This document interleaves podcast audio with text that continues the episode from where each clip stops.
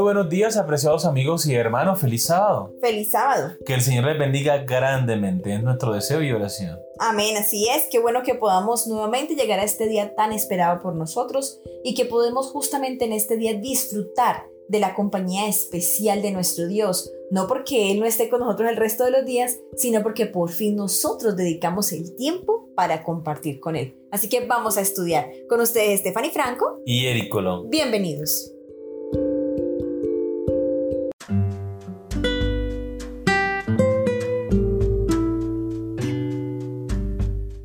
La simiente de Abraham, el título de la lección para el día de hoy.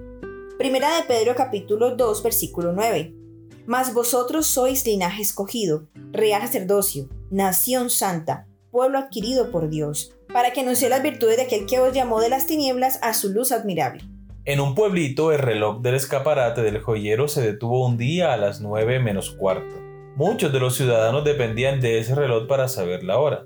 Muchos llegaron tarde esa mañana porque un relojito en la vidriería del joyero se había detenido.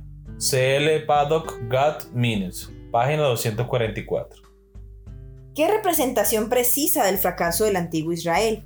El Señor colocó a Israel en medio de las naciones, como está en Ezequiel capítulo 5, versículo 5, en el punto estratégico entre tres continentes, África, Europa y Asia. Debían ser el reloj espiritual del mundo. No obstante, Israel, al igual que el reloj del escaparate del joyero, en cierto sentido, se detuvo. Sin embargo, no fue un fracaso total porque en aquel entonces como hoy, Dios tenía un remanente fiel. El estudio de esta semana se centra en la identidad y el papel del verdadero Israel de Dios en cada época, incluida la nuestra.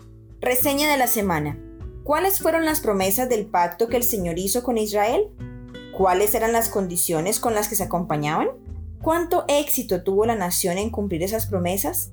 ¿Qué pasó cuando desobedecieron?